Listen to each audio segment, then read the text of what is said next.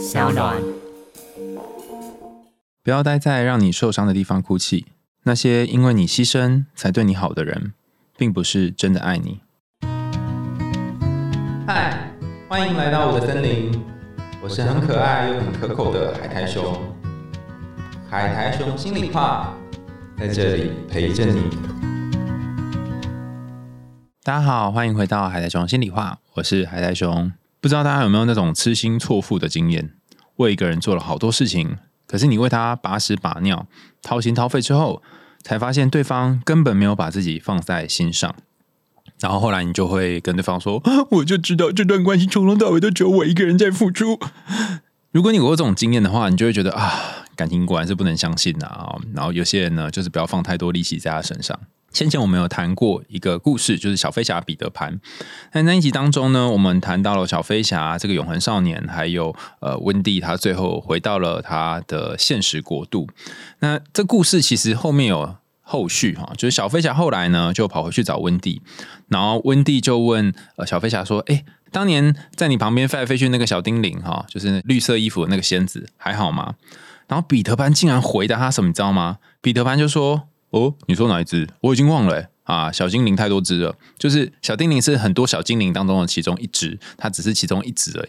它叫做小精灵，它有一个名字。那因为彼得潘身边有非常多的小精灵，所以他整个忘记了当初陪伴他的那一位。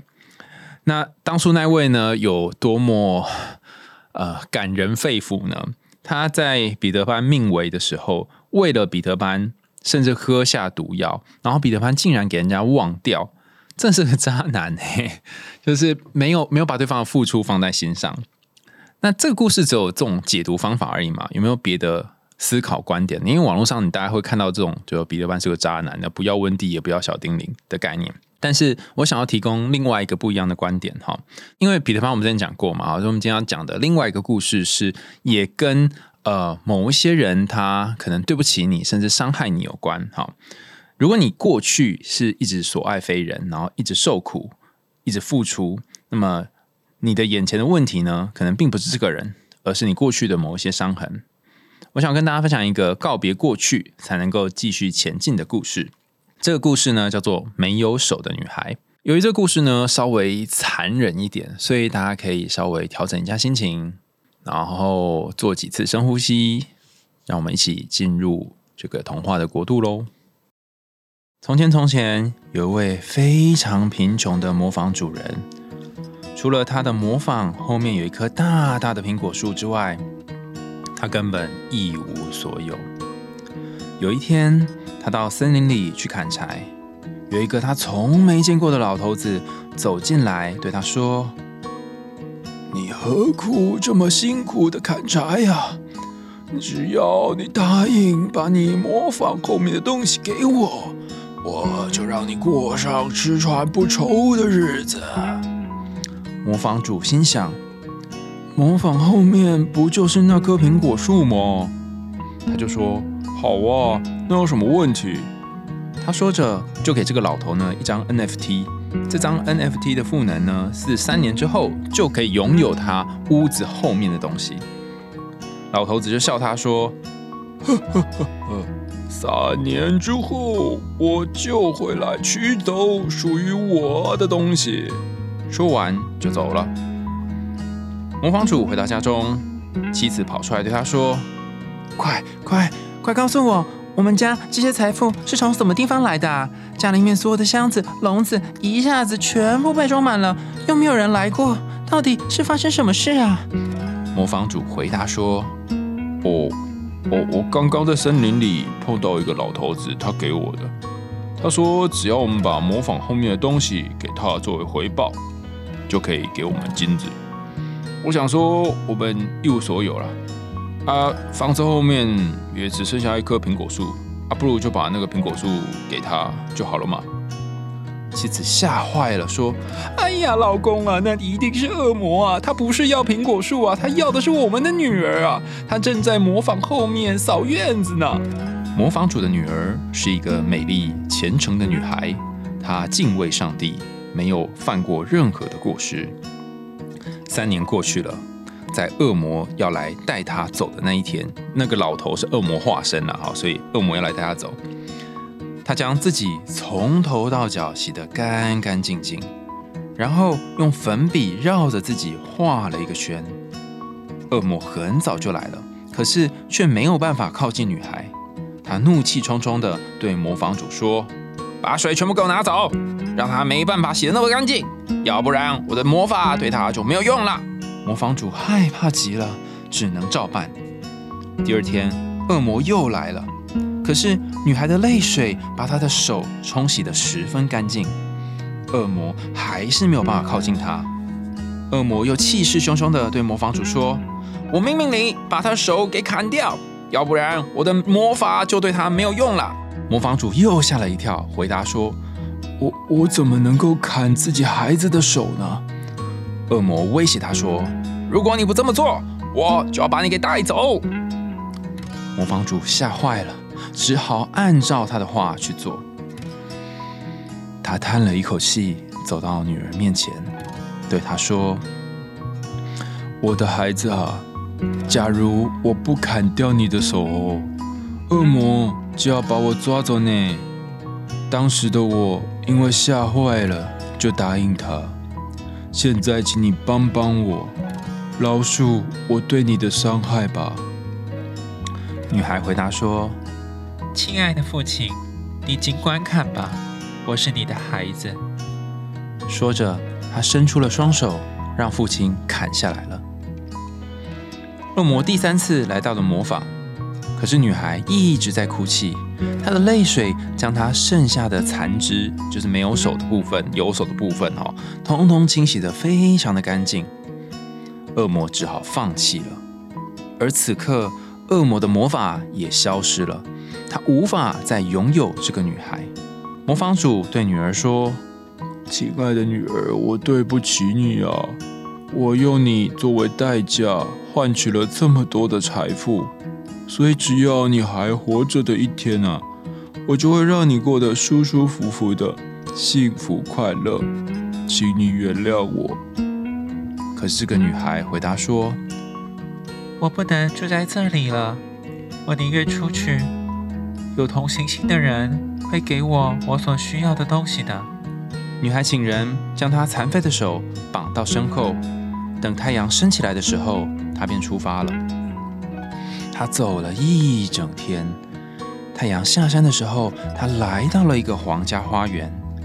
在闪烁的月光当中，她看到园子里面有挂满诱人果子的果树，但她无法进去，因为果园被一道满满是水的大壕沟给围住了。由于女孩已经走了整整一天了，又累又渴，她没有吃过任何的东西，她心想。啊，上天啊！如果我在果园里面能够吃到水果就好了，不然这样下去我一定会饿死的。于是她跪到地上，向上帝祈祷。突然间，有一个天使向他走过来，他在水中筑起一道拦水坝。这样一来，壕沟当中的水就干了，女孩就可以走到果园去了。天使陪着他一起进了果园。果园上的树挂满了迷人的梨子，可是每一个梨子上面都编了号码。女孩来到梨子树前面，用嘴咬下其中一颗，吃了一口，然后满足地钻进了灌木丛。在一旁的园丁看到了这一切，但他同时也看到天使站在女孩的身边，他就以为女孩是个幽灵，有一点害怕。所以不敢出声，更不敢大叫。原来果园的主人呢是一个国王。第二天，国王来巡甜水，他到果园散步的时候呢，发现哎，梨子怎么少了一个呢？哦，因为梨子有编号嘛，所以知道少一个。四十七号怎么不见了？好像这样，而且也没有掉落在地上，所以表示那个梨子是被吃掉，而不是掉在地上腐化的。他就问园丁说：“怎么回事啊？梨子怎么少了一颗？”园丁回复说：“禀禀禀禀禀告陛下，昨昨晚来来来来了个幽灵啊，他他他没有手啊，而且用用嘴巴咬掉了一个。”国王说：“大胆放肆！幽灵怎么能够越过水沟呢？而且他吃完梨子之后去哪了呢？园丁回答：“少少少的不敢啊！那他当时有一个浑身雪白的人从天而降，他筑起一道水坝拦住了那个水，让幽灵走了过来。我我我想那个人一定是天使，所以有点害怕，不敢出声。呃，那个幽灵啊，他吃吃完梨子就走了。”国王听了半信半疑，说：“哼，那我今晚和你一起看看，是不是真的像你所说的那样。”天黑了，国王带着牧师来到了果园。他要牧师一起来，是为了和幽灵对话。他们三个人坐在树下等着，看着。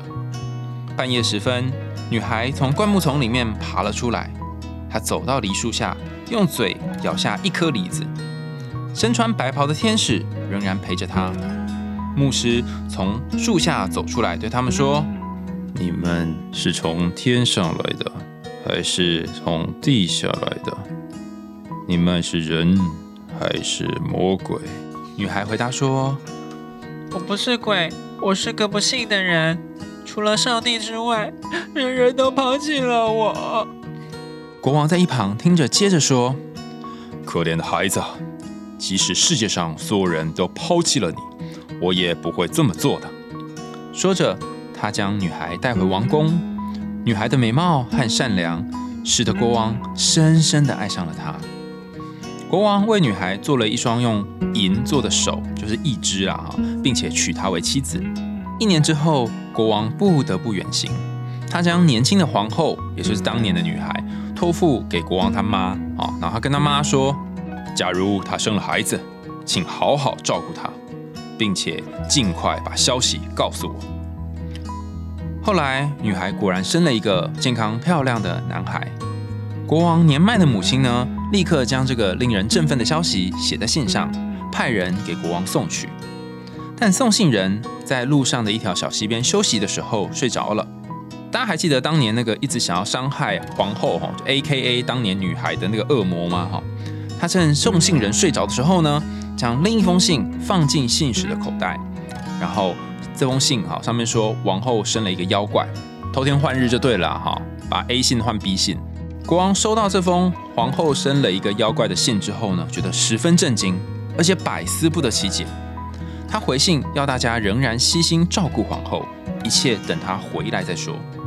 送信人带着国王的信往回走，又在他回来，又在他来的时候打盹睡觉的地方呢，再睡了一次觉。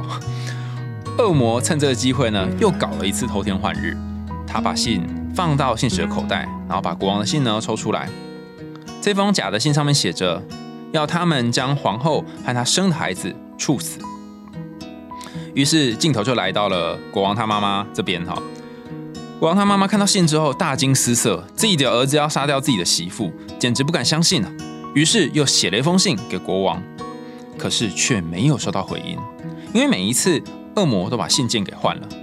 在最后一封信上面呢，国王。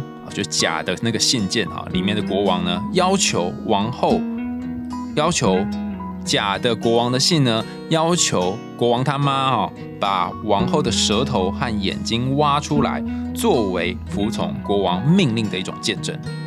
国王他妈知道这件事情之后痛哭流涕，他不愿意见到无辜的人被伤害，于是趁着天黑的时候杀了一头鹿，留下鹿的舌头跟眼睛，然后对皇后说。我不愿意按照国王的命令杀你，但你不能够再住在这儿了。带着孩子走吧，别再回来。可怜的妇人，A.K.A 前皇后哈，就把孩子呢背到她的背上，然后含着眼泪离开了皇宫。她来到了一座很大的森林里，她跪下来向上帝祈祷。天使降临她的面前，把她带到一座小屋前。这小屋的门口挂着一块牌子，牌子上面写“一切都是免费的”。在屋子里面出来一个雪白衣服的侍女，看到皇后就跟皇后说：“亲爱的皇后，欢迎你。”然后就把她带到屋里。她将孩子从皇后的背上卸下来，抱到她怀里，让孩子吃奶，然后再将孩子放到一张做的极其精致的小床上。可怜的妇人问。你怎么知道我是个皇后呢？”白侍女回答他说：“我是个天使，上帝派我来照顾你和你的孩子的。”王后在这里生活了七年，受到了很好的照顾。由于她虔诚的信仰上帝，因此上帝让她被砍断的双手又长了出来，并且把她的孩子取名叫做悲伤。大家还记得出国办事的国王吗？哈，镜头再转到这个国王这边哈，国王终于归国了。他的第一个愿望就是让他看看他的妻子和儿子。他年迈的妈妈哭着对他说：“你这个坏孩子啊，为什么写信要我杀掉那两个无辜的人呢？”他拿出那两封信，那两封被恶魔交换了的信给国王看，然后接着说：“唉。”可是我已经照办了。说着，他就拿出舌头和眼睛作为证明。国王看了超级难过，可是他也不知道该怎么办哈，所以他只好为可怜的妻子和儿子痛哭流涕，伤心的程度远超过他的母亲。老母亲看他哭得实在是可怜，所以就对他说：“哎，别哭了。”啊，我老实告诉你好了啦，他还活着。我悄悄地杀了一头鹿，取了这些证物。实际上，我把孩子绑到你妻子的背上，让他到野外谋生，要他别再回来了，因为你的信上似乎对他很愤怒啊。国王说：“只要我亲爱的妻子和儿子。”没被杀害或饿死，就算走遍天涯海角，我也一定要找到他们，否则我不吃也不喝。于是国王找了七年，不吃不喝，但是上帝在暗中帮他支撑着。他找遍了每一个石头缝，每一个山洞，但还是没有找到。他想着，皇后应该是缺少衣服、缺少食物，最后冷死、饿死或冻死了。在他快绝望的时候，来到了一个大森林。他看到了小屋上面挂着“一切免费”的牌子。一个白衣的侍女走了出来，拉着他的手，将他带进屋子里面，说：“欢迎光临，国王陛下。”又问他从何而来。国王回答：“我出来寻找我的妻子和孩子已经七年了，我几乎找遍了每一个地方，可是就是找不到啊。”天使听了之后，请国王先坐下，吃点肉，喝点酒。国王什么也没吃，说只是想要休息一下。于是他躺下来，将一块手帕遮在脸上，睡着了。天使走进皇后和她儿子所住的房间，对她说：“带着孩子出去吧，你丈夫找你们了。”于是。皇后带着儿子来到国王睡觉的地方，手帕从国王的脸上掉落到地上。皇后对儿子说：“亲爱的悲伤，去把你父亲的手帕捡起来，盖到他脸上吧。”孩子走过去，捡起手帕盖到国王脸上。国王在睡梦当中听到了他们的声音，便很高兴的再让手帕滑落到地上。可是这次，孩子不耐烦地说：“亲爱的母亲，我们在这个世界上不是没有父亲吗？你怎么会叫我用手帕盖住父亲的脸呢？我已经学会祈祷，我们在天之父。你不是说我的父亲在天国吗？是仁慈的上帝。现在怎么又说这个陌生人是我父亲呢？他才不是我爸呢！”国王刚刚本来在假睡，现在一听大惊，马上坐起来。连忙问他们是谁。王后回答说：“我我是你的妻子，他是你的儿子，他的名字叫做悲伤。”国王看到皇后那双自然生长的手，说：“等等，我的妻子手是银子做的，你的手？”王后回答说：“仁慈的上帝让我又长出了一双手。”天使走进另外一个房间，拿出那双银手。给国王看，这时国王才相信这就是他亲爱的妻子和儿子。他亲吻了他们，并且很高兴地说：“啊，这下我心中的石头总算是落地了。”最后，天使和他们一起吃了一顿饯别晚餐。随后，国王带着妻子和儿子回到皇宫，见到了老母亲，到处一片欢腾。国王和皇后再次举行了婚礼，从此过着幸福快乐的日子。不知道大家看完这个故事有什么感觉呢？很长哦，所以你可以先感觉一下哦，它有这么多的场面跟桥段，里面你印象最深刻的是哪一个段落？可能会有一小段你会觉得哦，这画面好有感哦，或者是这一小段你觉得诶，好像跟我人生某些地方很贴近。那你可以先稍微在脑袋里面回想一下这个段落。等一下我们就要来解析这个故事喽。有些朋友写下来跟我说：“哎，海带兄，你这个很多都是脑补的，到底真的还是假的？”哈，我觉得。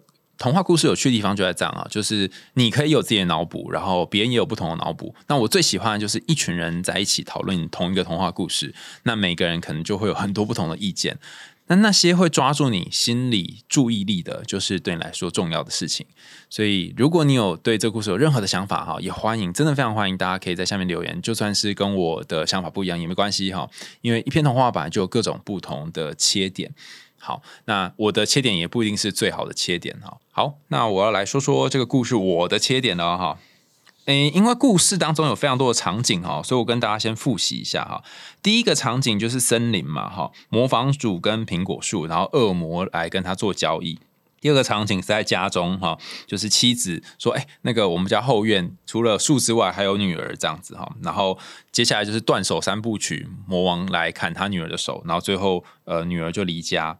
第三个场景在果园当中哈，有一个水坝嘛，然后女儿过不去，然后天使过来帮忙这个女孩，然后女孩就可以吃到梨子，但是园丁因为梨子被吃到就被国王骂嘛，好，然后呃请了牧师来鉴定一下，哦才知道说哦这不是鬼哈，这是一个真的人这样。然后第四个场景是皇宫哈，就是这小女孩就嫁到皇宫里面变成了王后，但是国王要出国。接下来的桥段就是国王跟他妈、还有皇后、还有儿子相处的日子。好，但国王远在另外一个地方。然后第五个场景，它不太能算场景了，应该算过场，是送信的这个过场。就那个送信的人一直爱睡觉嘛，睡来睡去，然后把信搞丢了。好，然后国王跟国王他妈呢，透过信件来往返，然后恶魔从中作梗嘛。然后最后一个场景就是一切免费的那个小屋，也就是国王跟皇后还有他的儿子重聚的那个小屋。啊，最后就回到皇宫，我就不提了哈。但总之，这六个场景他在讲是什么呢？哈，我先讲一下，呃，这几个场景它可能的隐喻好了。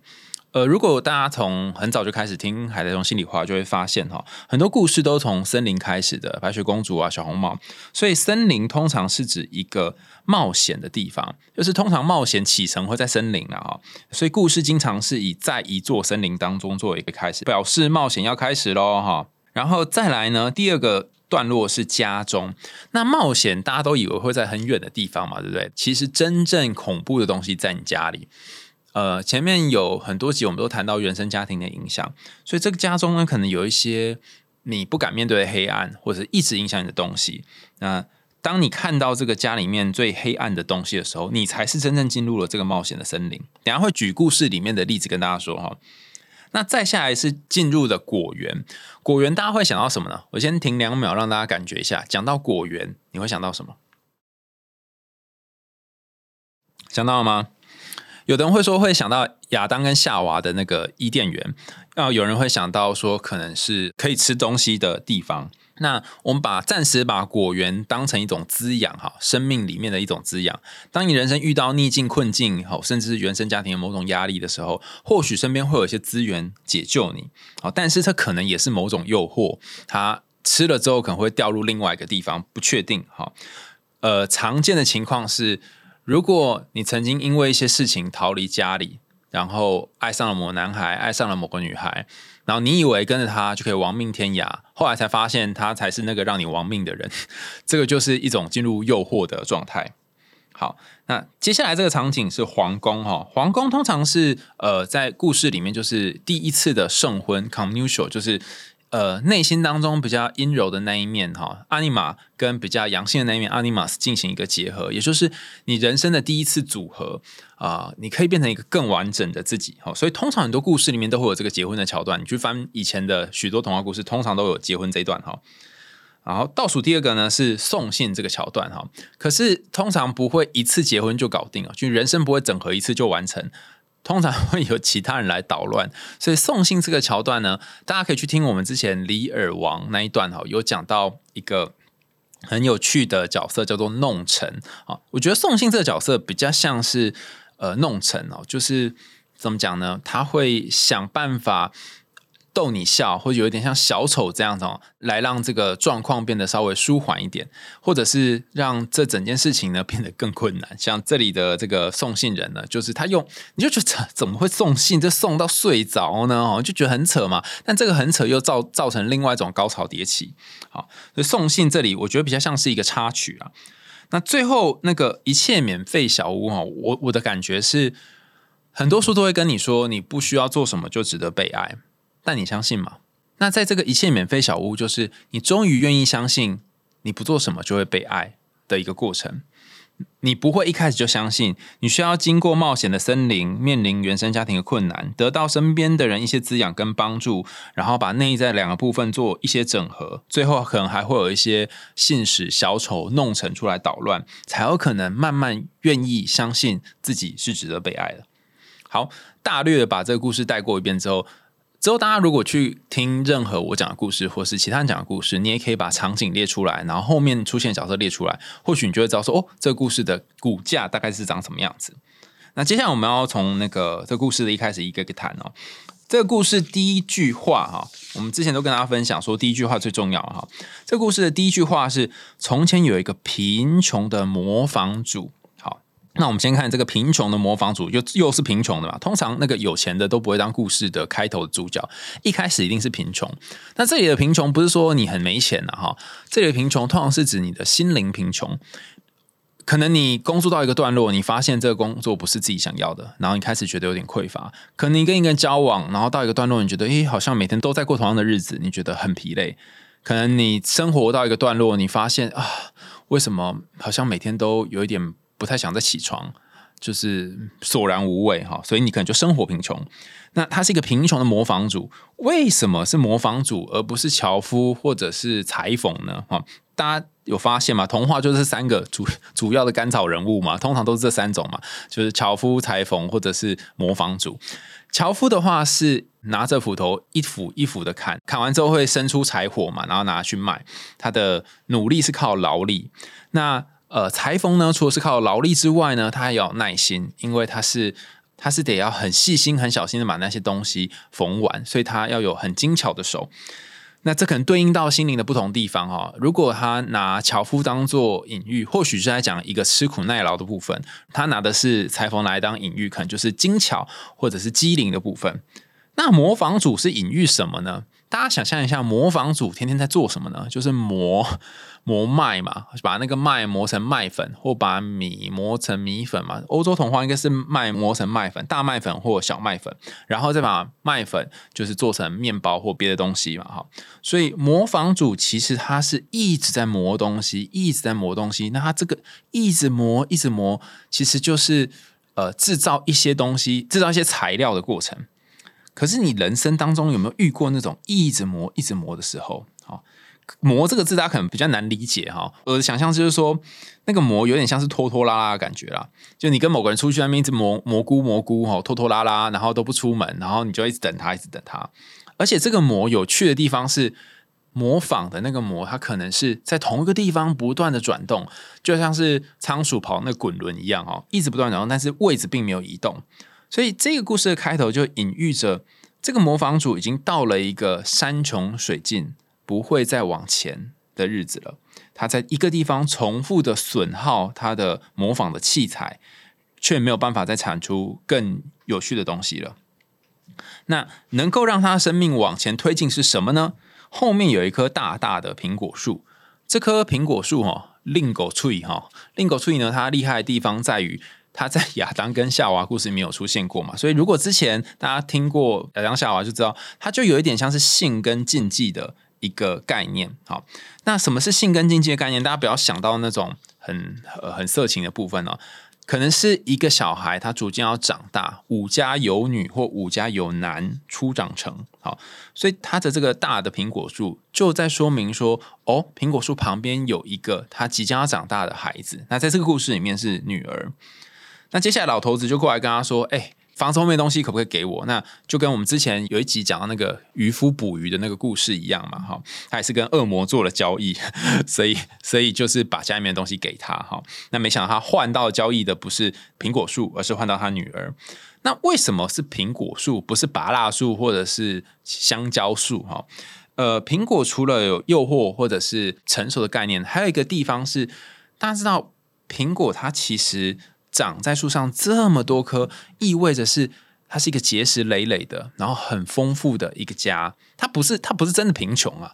如果樵夫改去卖苹果的话，应该会赚钱吧？可是樵夫却没有看到这一点。这也意味着樵夫一直专注在他那个没有办法再产出新东西的模仿上，但是却没有关心到他的下一代，没有关心到他有可能让。他的生命往前推进的这个女儿，呃，这里的女儿不是说你自己真实的女儿哈，就是你心灵当中有一块是你过去一直很习惯用的那个能力或才能，比方说你很会画画啊，你都是靠这赚钱啊，那已经山穷水尽，无法再画出新东西了。他会不会其实你也很会游泳呢？只是你没有发现。那当你把注意力放在那个新的技能或新的能力上面的时候，哦，或许你的职业可以开出第二春。可是这个模仿组。并没有做这件事，他做什么事呢？他把他女儿的手给砍断了，而且这个桥段哈，你会觉得这爸爸太瞎了吧，瞎爆了，怎么会把女儿的手给砍断呢？啊，而且怎么会笨到真的去拿斧头呢？而且他讲那句话很很夸张，我再念一下那句话，他说：“我的孩子，假如我不砍掉你的手，恶魔就要把我抓走了。”我当时吓坏了，所以就答应他。等等，你爸会跟你说，为了不要让我死掉，所以我就让你两只手断掉吗？你爸爸会跟你说这种话吗？这太奇怪了吧！所以这爸爸在想什么？我一开始看到这个童话的时候非常生气，我觉得他爸爸根本就不是人。但我仔细看这个童话之后，我发现了一个巨大的 bug，不知道大家有没有发现？大家想一下，有一个超级巨大的 bug。这巨大的 bug 就是爸爸要砍他的手的时候，妈妈在哪？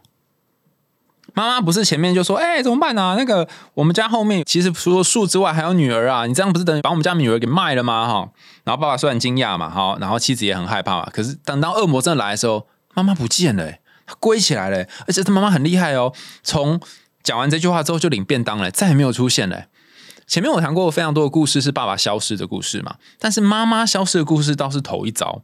所以这里妈妈消失代表什么意思呢？就是他生命当中那个。阴性的照顾的滋养的陪伴的给他温柔的这个力量不见了，可能你是一个从小没有被妈妈关爱或者没有被爸妈关爱的孩子，可能你在人生的一些旅途当中，你没有办法得到那些你真的想要被温暖的东西，那你可能就像是这个女孩一样哈，妈妈就不见了。但是也不要太担心哈，因为这个妈妈呢，后来用什么方式回归哈？应该是说，缺失的妈妈用什么样的方式补上来？故事里面还有另外两个女角，一个是天使啊，我不确定呃，天使是男的还是女的，暂时想象她是女的哈。一个是天使，另外一个是国王他老母。所以后来这个女孩遇到了两个对她很好的人，就是国王他老母还有天使，她等于某种程度上补足了妈妈没有办法给她的这个东西。好，那这里有一段魔法哈，也跟大家介绍一下。这个魔法是女孩呢，她第一次知道说要被抓走，她用一个圈圈把自己围起来，然后做了一件事情，就把全身洗得干干净净，这样恶魔就没有办法把她抓走。这段有一点难理解哈，我翻译成现实的版本，大家比较能够理解。各位有自己有经验过，或身边的朋友有经验过？家暴或者是家人吵架的情况吗？那那个时候家人在吵架的时候，很大声的时候，丢东西的时候，你或是你的朋友会做什么事呢？有些人会选择把自己关在房间里面，然后反正打一个晚上，隔天就好了；或是有人会选择抱住棉被，然后在里面一直发抖，然后都不敢睡。还有一些人会选择逃到学校，然后很晚很晚才回家，就是为了避免回家看到爸妈在打架。好，以上这些说的种种的过程，都是在自己的周围画一个白线，就是那个界限，就让你可以跟家人维持一种距离，你就不会被侵犯。那当你在画这个界限的时候，你还要做一件事啊，就是把身体洗干净。你是一个纯洁的、没有恶的、很善良的一个人。好啦，那实际上这个洗干净代表什么意思呢？如果说是假设啦，假设假设你妈外遇，然后你爸因为你妈外遇，呃，就跟他大打一架，或是两个人吵得天翻地覆，你可能就会跟自己说：“我绝对不当一个会外遇或会劈腿的人。”这个就是你洗净自己的方式，透过抗拒跟爸妈一样啊。就我我这个白色圈圈里面的东西是干净的，然后外面的东西是肮脏的。还有一种可能是，倘若你爸妈总是用各种方式来呃伤害你，或者是呃逼迫你一定要做某些事情，你家人总是用一些很难听的话来讲你，那你可能会整个家里面就是外面都很肮脏，都很脏乱，但是只有你的房间是特别干净的。为什么呢？因为你知道这是你可以保守的最后一块净土。不知道大家有没有遇过这种人哈？如果你的房间特别干净，一尘不染，东西摆的超级整齐，但是外面超级肮脏。如果你是这样的人，欢迎在留言的地方告诉我们哈，就说哦，我有遇过这样的人，或者我自己就是这样的人。好，那这个也就是魔法无法入侵的原因。可是哈，你真的有遇过这种经验的，你就知道画这个魔法真是没用的，因为有一天爸妈可能还是会冲进你的房间里来，或者是他会各种方式骂你，然后让你觉得很不舒服。所以那个 Part Two 哈。恶魔就要他爸爸不可以让他去洗手啊！但是呢，恶魔虽然叫爸爸叫女儿不可以洗手，但是女儿呢，她是用泪水把自己的手冲的非常的干净。只要她有手，就可以让泪水冲的很干净嘛！哈，就是一直哭一直哭，哭然后把那个泪水就是擦在自己手上，全部全身哈都擦干净。那这段在讲什么呢？嗯，他哭了两次嘛，一次是还有手的时候，一次是没有手的时候。他在讲的就是。当你要离开一个家庭对你造成的创伤的时候，或是离开一个过往对你造成巨大的伤口的时候，你需要有一顿足够的眼泪。我用一顿来当单位哈，是你可能要哭尽好多好多次，然后才能让心灵的那些受伤的地方受到一点安慰。那多的数量甚至要能够沾满你全身哦。故事进展到爸爸跟他说啊，我你我用你的手啊，然后换来了这个家，那我要我好好养你这样。哎，大家想象一下啊，你如果是这个断手女孩，你会愿意待在这个家吗？还是你会逃跑呢？我我一开始在想这件事的时候，我会想说，我才不要待在家里。耶，但话想不对啊，我如果没有手，我要去外面，我要怎么讨生活？所以虽然我很恨我爸，更更恨我妈，因为她不见了，但是我好像也只能待在家里面。我还能怎样呢？这种我还能怎样呢的无奈感，曾经出现在你的人生当中吗？我相信可能有一些伙伴也有这种经验，然后如果有的话，你也可以在留言区跟大家分享哈。总之，这个还能怎样的感觉会让你有很多纠结。我的话，然后我比较熟到，我就留在家里。但这个女孩她做出了一个决定，她说：“我不能待在这里，因为我宁愿出去，有同情心的人会给我我所需要的东西。”她先相信了一个不存在的未来，甚至不知道是会发生什么事情的未来，然后她要离开这一个让她感到伤心的家。甚至他为了这家牺牲了这么多，然后财富都不是他拿的，这是需要非常大的勇气的。然后他就把那个残废的手绑到背后，于是就开始出门了。然后出门之后呢，就来到那个梨子树果园这边附近。哈，这里出现了 Part Two 哈，第二种水果叫做梨子。好，可见的这个写故事的人呢，他。可能从小家里面是卖苹果跟梨子，怎么会要选梨子呢？为什么不再选苹果呢？哈，大家记得一件事哈，这个女孩已经成熟长大了，可是她还没有完全成熟、完全长大，她需要经过第二颗水果的洗礼。第二颗水果是什么水果呢？是梨子。我的想象是这个啦，哈，或许大家有不同的想象，也可以欢迎留言提供给我们哈。梨子呢？这个呃，在中文的翻译哈，就是跟那个离开的离是同一个音哈，所以梨子其实就是离开的儿子或离开的小孩，他必须离开他的家人，然后吃下我已经离开或接受我已经离开这件事情，才能够真正的跟家人断离关系哈。那这是我想的啊，因为它毕竟是国外的童话，应该是不会跟中文发音一样叫做这个梨哈。但你也可以想想看，你会怎么去解释说为什么第二次是梨子？好，那呃，这时候有出现了一个很特别的人，叫做天使。天使就降下了那个水坝，然后把水挡住，让他可以过去吃梨子。这段在讲什么？嗯，我不知道大家有没有过一种经验，是你觉得那个情绪太多了，多到你没有办法做事。我们常常说水是代表情绪嘛，那个眼泪太多，多到你没有办法工作。那你可能会祈求上天。让你可以心情好一点点，至少可以去工作，至少可以去读书。那这个水坝就有点像是那个暂时让你不去看那些情绪的东西，不去看那些水的东西。于是你可以越过去，你可以为自己赚钱，你可以呃吃一些水果，至少喂养自己。好，我曾经遇过一个伙伴哦，他因为忧郁症的关系，所以呃很多时候都在家里面一边哭，然后一边躺在床上啊，几乎没有办法爬起来，然后可能稍微爬起来一下，就又开始哭。或是又觉得人生好糟哦，然后看着窗户，然后又坐下来，这样就几乎没有办法出去工作。然后呃，我问他说：“那你后来是才有办法出去工作？”我我我是觉得很悬啊，我不知道他是怎么做到的哈。他说他有一天就听到一个声音，然后这个声音跟他说：“你先试着把你房间门打开，然后走出去看看。”然后他就真的把房门打开哦，因为他就觉得嗯，这个声音太奇怪，他还想说我会病情加重了，开始有幻听了。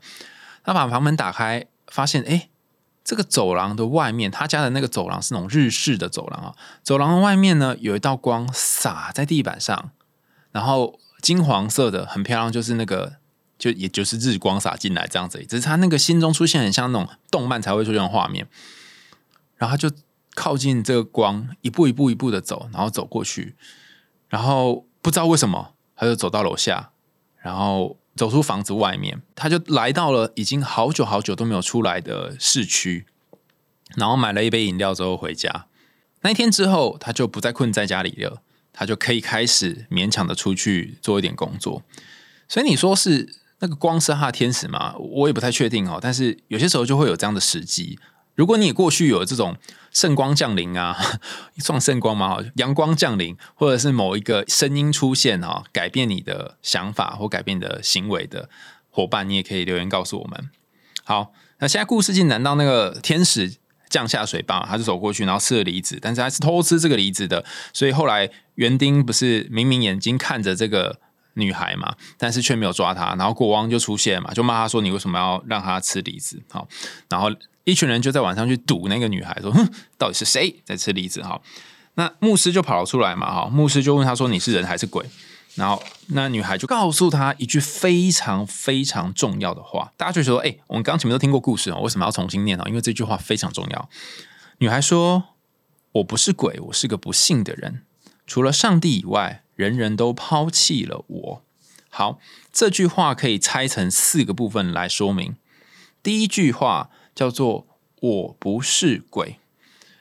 如果大家真的看过那种身心的症状很严重的人，你会觉得他憔悴的根本就像是一只鬼，甚至是他自己都觉得他不像人，是个鬼。我之前在 TED 上面听到一个呃演说哈，他在讲说他差一点在十几岁的时候变成校园枪击的杀人犯，然后他说，当你身边所有的人都不把你当人的时候。你也不会把自己当人，然后并且透过不把自己当人这件事情来验证自己果然很烂这个想法。所以，呃，女孩要先有一个意识到，说我就算两只手断了，我还是个人，只是我是一个不幸的人。当你已经认同自己是鬼，你就居居了，知道吗？如果你认同自己是鬼，其实不错啊，哈！你认同自己是鬼之后，你就告诉那个牧师说：“哎，我是鬼，我是鬼哦，哈！”那国王可能就会哦，好，那那个梨子你就随便吃，反正你是鬼。可是你要先愿意放下你手中这个梨子，你不要先让那个分离这件事情占据了你的心灵。当你承认自己不是鬼，也愿意接受自己是人，但只是一个不幸的人的时候，那改变才有机会发生。那除了你要相信自己是个人，就第二句之外。你还要在不幸当中相信有上帝，这上帝不一定是真的神了啊，就是你要保持的某一种信念。当你有一些信念的时候，你才有办法继续往前。比方说，我经常喜欢问我身边的朋友，经历人生低潮的时候，会问说：“哎，那是什么让你过去有遇遇过类似的状况可以撑过来，他们就会想到哦，当时他们有一些想做事或者想见的人，所以他就勉强撑过那些时候。那他开始想到说哦，我还有一些信念，还有一些梦，他就可以开始再做一点点事情。好，第四句是人人都抛弃了我。除了你要有信念之外，你还要有一个嗯，算是接纳吗？接受，接受你被大家给抛弃了，接受你爸爸抛弃你了，你妈妈不知道去哪里了，然后你离开了这个让你伤心的家，没有人会在意你。这四句话虽然看起来很短，但实际上是一个非常复杂的心情。如果你曾经经历过小时候那些很难过的事情，你大概就知道我在讲什么。又要接受自己被丢掉，又还要相信一些事情，然后又活得跟鬼一样，但要相信自己还是一个人。那这个就是女孩告诉国王的事情。当女孩说了这件事之后，她把内心最脆弱的这一块告诉国王之后，国王就说：“那我跟你结婚吧。”所以，如果你愿意把这个脆弱的地方展现给对方看，不在。关系里面躲躲藏藏，或许就有一个人能够真的接纳你。那如果你就是把这些地方都藏起来，然后用某种方式来隐匿，你可能就会吸引到喜欢你的表面，或者是只愿意跟表面的你在一起的人。好，那如果故事到这里结束，哈，好像也蛮有道理嘛。从此之后，国王跟皇后过了幸福快乐的日子，但是并没有。为什么呢？为什么没有在这里结束嘞？哈，因为因为人生是这样子哈。不会结婚之后就直接幸福，结婚之后还会遇到别的事情。如果你不相信的话，你可以去问那些结过婚的朋友，你就知道再会怎样啊。所以这个第一次的结合，心灵的结合，我们过去有谈到嘛，国王跟皇后的结合，通常是指心里面的两块的结合。这个结合只是第一小段而已哦，哈，在这第一小段后面还有其他的后续哈。那这后续是什么呢？后续是国王他得出国。这个出国的意思跟前面这个，大家可以看一下故事的一开始是那个模仿主到森林去，所以也是一个家中的男人离开。那家中男人离开那时候回来之后是伤害这个女孩嘛？可是这个国王出国，他好像是暂时没有伤害这个女孩，应该是这样嘛？没想到当他出国之后，那个恶魔就趁虚而入，然后。过来伤害，想要想办法伤害这个女孩，他可能用各种方法让送信人来伤害这个女孩。那我一开始觉得有点不懂哦，这个送信人恶魔跟国王之间的关联是什么？一开始有点不懂，但后来我发现了一件事哦，如果你过去曾经有受伤的印记，之后长大后，你可能会把受伤活成某一种愤怒，你会用某种方式攻击别人，伤害别人。好让别人知道你内心有多么痛苦。举例来说，可能对方跟你说：“嗯，我今天晚上去接你。”那他只是讲了一句非常中性的话，或是想要帮忙你的话，或是对你好的话，但你却回答他说：“少在那边假惺惺了，我才不需要你来接我。”哎，等一下，他这句话为什么你会回这个呢？代表你接受到的话是你预设他来接你。这件事情应该是另有所图，应该是一个嗯某种算计的，嗯，不是纯粹的想要对你好。那这一个讯息他传啊，我来接你，然后你回啊，你你一定是假惺惺。这个一来一回当中，其实就夹杂了这个神奇的送信人。送信人就是你对于某一个讯息的错误理解跟解读。在近几年哈，我印象当中，二零年在二零年有一个远距离恋爱的研究哈，他想知道说远距离恋爱的人要什么样的情况下可以继续维持他们的关系。那跟呃十年前比较不一样是，十年后今天我们大量依赖通讯软体。那呃，这个作者他就回答说，嗯，他发现有一些远距离恋爱的人无法维持。不是因为他们真的不适合，而是因为他们习惯去猜测对方讯息的背后想要说什么。在猜来猜去、心灵推论的情况下，就会变成他会多想或多虑，然后甚至想到一些非常奇怪的地方，搞得自己很痛苦，然后对方也很痛苦。所以，刚刚这个多想的部分，其实就是恶魔的信差哈，就就这个帮恶魔送信的送信人。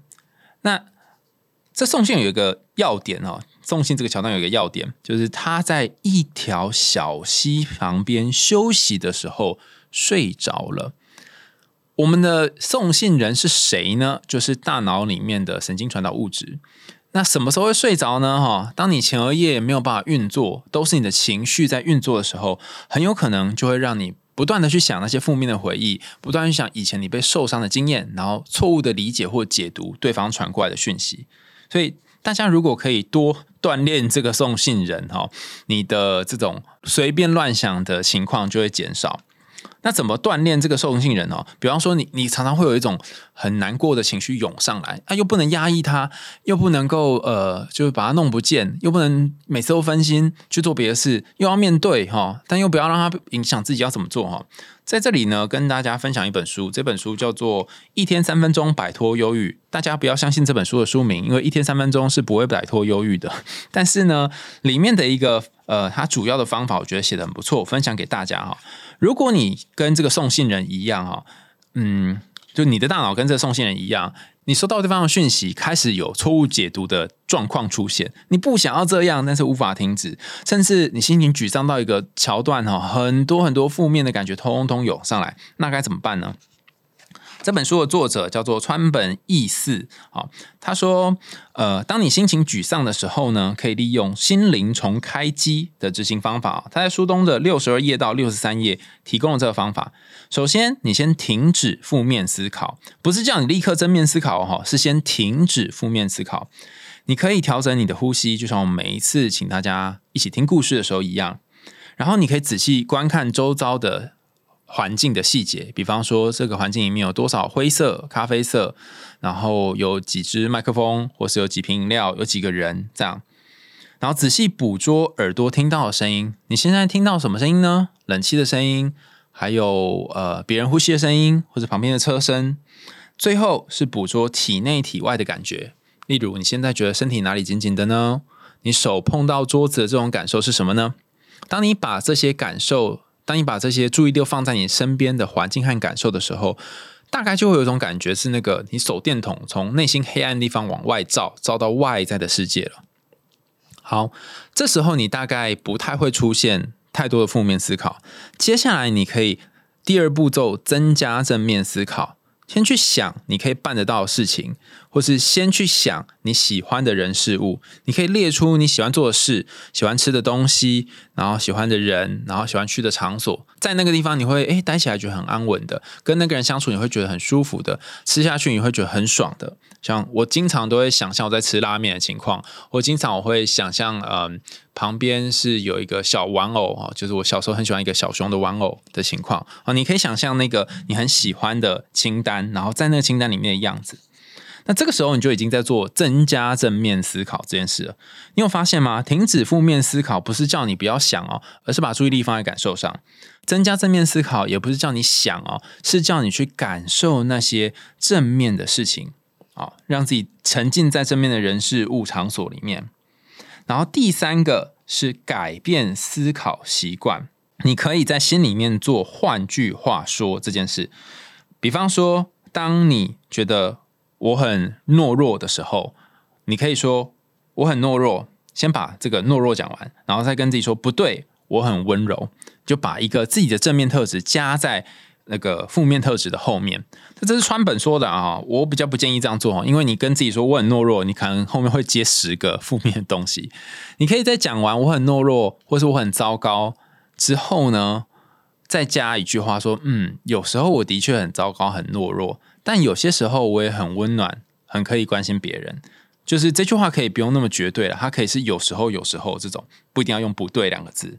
好，总结就是，你可以先停止负面思考，然后增加正面思考，改变思考习惯。好，那有一点困难，但是当你开始练习，你就会觉得，诶，好像没有那么困难。哈，那这个做法呢，在《一天三分钟摆脱忧郁》这本书，哈，第六十二页到第六十三页。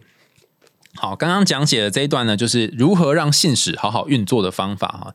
当你把注意力放在那些比较正面的地方，你就可以暂时把那个一直往死胡同里面想的负面信使呢给拦截住。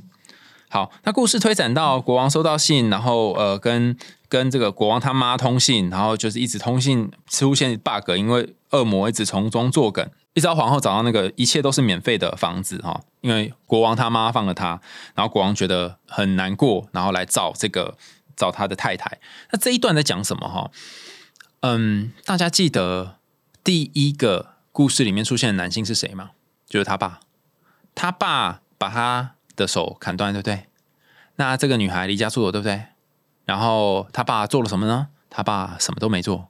一个爸爸把女儿手砍断，然后又很担心女儿的死活，是不是应该要冲出去用各种方法把女儿找回来呢？但是他爸并没有。那这一段呢，是在描述当一个人他对于男性的背叛或男性的离开已经感到失望的时候，他还愿不愿意相信有一个人会回来陪在他身边？那国王呢，在这个故事里面扮演第二个男性嘛？第一个男性听起来就是个糟糕的脚本嘛，又砍人家手，然后又不去追人家。但第二个男性的脚本就是，他虽然知道自己有任务在身，他虽然知道自己得离家远行，但他会一边传讯息告诉自己的家人，他也会最后也还是会回来，甚至回来之后发现恶魔做错了事哈，他愿意二七年去找他的太太，把这段。就平行到现实生活当中，就是你可能会跟一个人在一起相处的时间，你发现，哎，好奇怪哦，为什么我讲什么话，他都会误解啊？或者是他怎么总是用很奇怪的方式在理解我们之间的关系啊？我跟他沟通怎么好不顺利啊？到底发生了什么？你可能会有这种想法，然后你可能也会觉得很痛苦。那就像是国王常常写信回去，然后呃，都得到很奇怪的回应。一样，好，这一来一往之间，或许就造成彼此的冲突，甚至有人就在这过程当中就突然挂点了。但你愿不愿意在这段关系当中继续坚持下去？你愿不愿意努力的在这段关系去弥补？呃，感情当中你犯的错，或者是他爸妈曾经犯的错？我这里。弥补的意思不是叫你要做很多哈，比如说啊，小时候他受过很多伤，所以我就要去当他的替代爸爸或替代妈妈哈，不是这样子的哈，是他要先走他的路，然后你也要走属于你的路。换句话说，如果你跟一个人在感情或生活上面遇到种种相处的困难，那么他有他的议题要克服，你也有你的。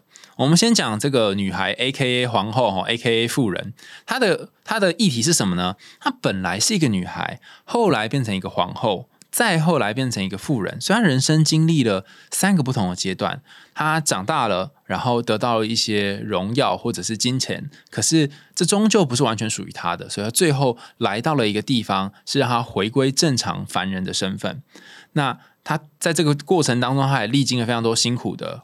呃，经历包含呃，他找了走了很久的路，然后好不容易找到这个房子，然后培养这个孩子长大，这是很辛苦的。他必须要独自的把那个内在受伤的呃小孩，为什么我说受伤的小孩哈？他的名字叫做悲伤嘛，把那悲伤的小孩养大。这个孩子哈，这个女孩，她在她小时候，爸爸砍她手的时候，曾经有哭过，而且哭了很多很多眼泪。但我相信，她在这一路成长的过程当中，或许为了谋生，呃，为了求得生存，不论是在她呃去嗯离开皇宫去找一切免费的房子，或者是她离开她家去找梨子这个过程里面，她一定得让自己坚强起来。然后这个坚强可能会让她心中某一个。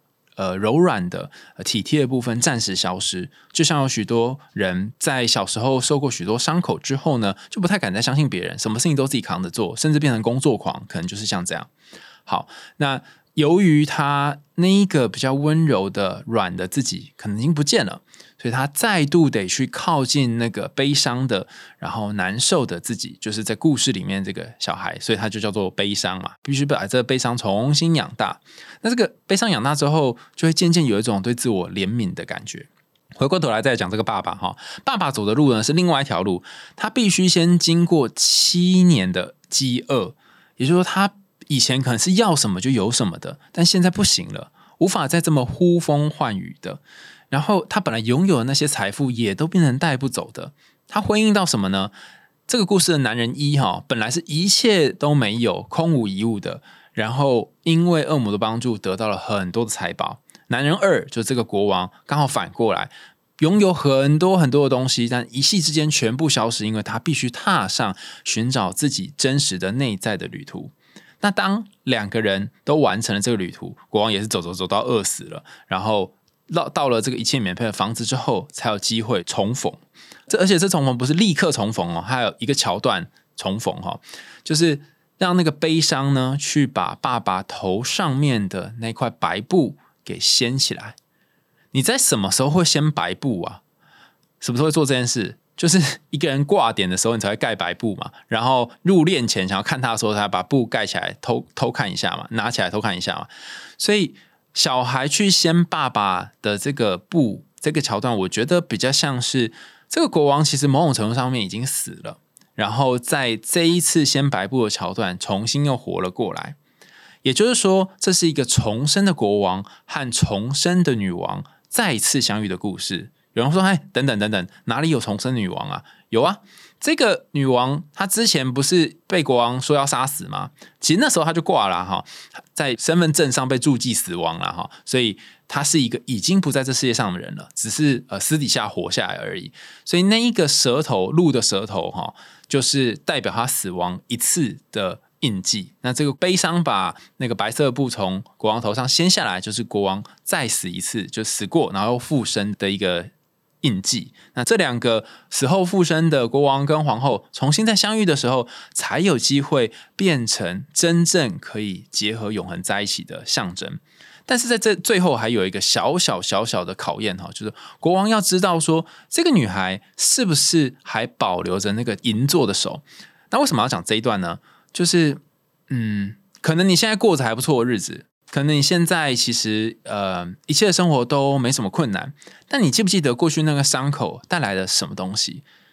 不是把那些过往都遗忘掉，因为上帝给你双新的手，而是你要把它放在一个房间里面，你不一定要时时去看它，但你要记得有这样东西。它可能在下一个要跟你结合的人，或下一个要跟你有碰面的人，呃，跟你相遇的时候，它会是一个非常非常重要的信物。举一个例子来说好了，呃。我多年前有遇过一个朋友，在演讲的场合，他留下来跟我说，他和他的妻子分开了。哈，这个男生，他他妻子分开，然后带着小孩，呃，四处听演讲，然后就刚好刚好听到我的演讲，然后他就说，他每次看到他女儿的时候，都会有一种愧疚感。我说为什么？因为他说他女儿长得非常非常非常像他妈妈，但是。他当时因为没有给他妈妈好的生活，还劈腿什么之类的，所以最后呃两个人闹离婚。但因为这个先生比较会赚钱，所以法院最后判决把女儿判给了爸爸。那时候妈妈没有工作，又不稳定，那这个爸爸很愧疚，然后女儿也对爸爸有很疏远的感觉，觉得都是爸爸把妈妈逼走的等等。那爸爸一天到晚活在这个愧疚感当中，然后不知道怎么从愧疚离开，他就问我说：“呃，该怎么办？”然后我就问他说：“哎，你每次看到你的女儿长得很像你太太的部分的时候，你觉得哪里长得最像？”他说：“女儿的鼻子哈，其实细细的，然后呃白白的，这一个部分跟他太太是很像，应该说前妻是很像的。所以每次接他的小孩蹲下，他小孩可能大概十岁左右吧，我看他在旁边接他小孩的时候，他都会蹲下来帮他弄那个衣领。然后在做这件事情的时候，他就会很想哭，他就会想到他的太太。”那我就说你你会希望这个想起太太的感觉消失吗？他就告诉我，他又想要消失，但又不想要消失。那我我问他说为什么？他说，嗯，因为我如果真的让他消失了的话，我可能就会没有汲取这个教训，然后或许以后还在发生同样的事情，在同样伤害我的孩子。那可是我其实也不喜欢这种感觉。那我后来就没有再回他，因为我在猜他已经得到他要的答案。这个罪恶感、这个羞愧感之所以还会留着，那是因为想要必须要提醒他，呃，有些东西留在你生命里是要给你某一种教训，或是某一种印记，然后它可以带着你去过往后的生活和日子。好，今天的这个故事非常长哈，所以从头到尾就讲到现在。感谢大家收听，听到这里哈。那如果你有对于这个故事里面的哪一段落还很想要再多了解一点，或是你觉得哎我好像漏讲了哪个地方，大家也可以在呃 Apple Podcast 或其他留言的管道留言告诉我说，哎你有哪边想要听，或哪边想要讲的更清楚。好，那今天的结尾呢，想要跟大家讲一段话哈，就是倘若你过去有过一些辛苦的生活，是别人所不知道的。那么，你好不容易离开了，或者你正在当中，啊，可能是一个辛苦的关系当中，有毒的关系当中。